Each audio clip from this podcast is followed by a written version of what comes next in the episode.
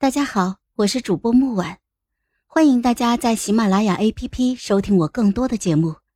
今天我们带来的故事叫《云霄》第十二集。我为父亲立下心种，种下五谷，不过是以无字碑，隐葬心头。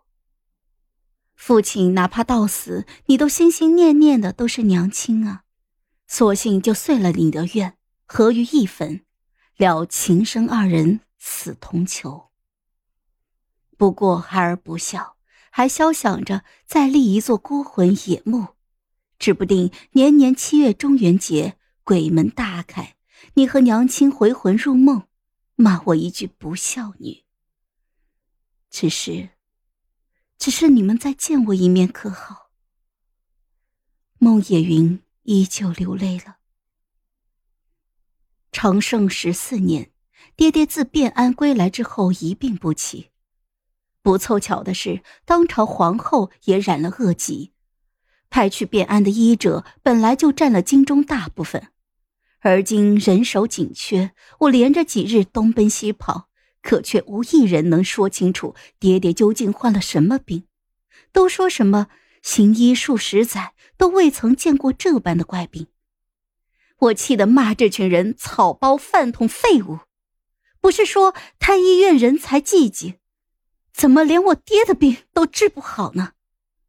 我想利用爹爹的势力，调来太医院医术最精湛的林太医。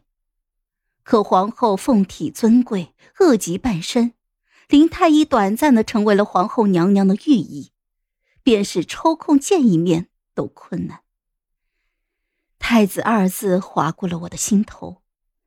虽说他回皇宫后杳无音讯，但是近来传出他和许家千金一眼定情的消息。陛下特意赏赐他出宫见府，虽然五年未见，我不由得想起当初山崎寺时他桀骜又张扬的面孔。那几个月的相处下来，不难感觉出他定是有情有义之人。许是可以从他这里入手，以权强压太医入孟府，从皇后娘娘身边抢人。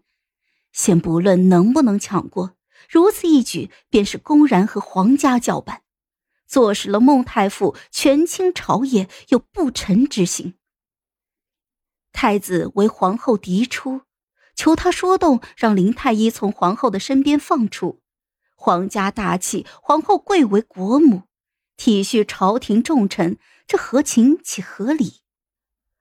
皇后娘娘虽患恶疾，但是朝中眼线却禀告我，不日便可医治痊愈。眼下不过体虚，不似爹爹的病那般危急反常。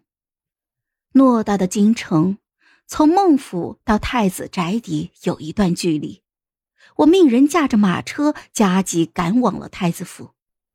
闲杂人等休要擅闯太子府！守门的侍卫看着孟府的马车，严声呵斥道：“放肆！”我压下心中的疑惑，我所乘车马足以彰显身份了。难不成太子侍卫这么没有眼力劲儿？我端起了孟府千金的架子，摆明来意。侍卫闻言就脸色一变。态度虽然和缓了一二，但是依旧是冷硬的。太子眼下并不在府中，那烦请诸位，如若太子回府禀告一声，某不胜感激。说罢，我从马车上就下来，掏出了一袋银两交于侍卫。岂料守门的两位侍卫皆目露难色，推去钱袋，踌躇的说道：“呃。”太子大人同许家千金出游，近几日都不会回来。我龙眉，心中莫名其妙。皇后病重，怎么太子不需要守在床榻前侍疾，还可如此自在出游？心中隐隐就掠过了一丝不安，是说不清道不明的。翌日早朝，我手持着昔年陛下给爹爹的信物入宫。没有按照我朝应有的官宦子弟入宫的惯例。我很清楚，我的时间并不多了，我不能眼睁睁的一方面见父亲病重，一方面等着陛下召我入宫。我是有官职的，父亲为我谋了一行侍郎的官位，可我这官职说到底不过是挂名。入宫陈情，哪怕落得个殿前失仪的罪名。我于众目睽睽之下，连磕三个响头，求陛下救救家父！求陛下救救家父！求陛下救救家父！孟家女郎，你持信物入宫，又叫朕救太傅，可是有什么要事？高堂之上，端坐于龙椅上的陛下神色莫变，只是一瞥，面拢笑意。语气和善，就像是寻常长辈对小辈的亲昵。可这明晃晃的龙袍在身，那笑意不打眼底，疏离而威严。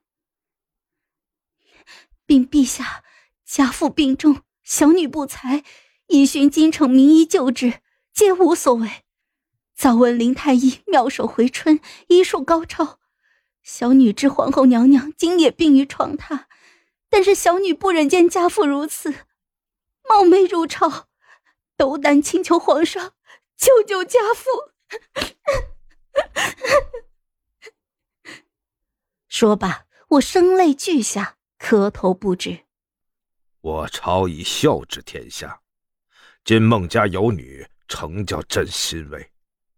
太傅病困若此，朕却不能早日明察，是朕的疏忽。孟家女郎拳拳赤子心，实为我朝子女典范。朕的皇后苦于疾，帝后一体，朕怜其病，故遣林太医师左右，未曾想险些误了大事。朕定不能叫我朝公顾寒心。孟女郎所言，太傅之病早已寻遍妙手而无所医，那今日朕便允了孟女郎这一番请求。明日太医妙手定能使朕的爱情健康。臣夫病重，常念陛下言：弑君之路，分君之忧。今者病困若此，然每每念朝政，怨甚戚戚。天子府长大笑，高声的说道：“ 哈哈哈，好，好，好。”好一出纯臣鞠躬尽瘁，明君体恤重臣啊！好了，本集故事就到这儿，我们下集见，记得订阅和点赞哦！如果你有喜欢的故事，也欢迎在留言区告诉我们。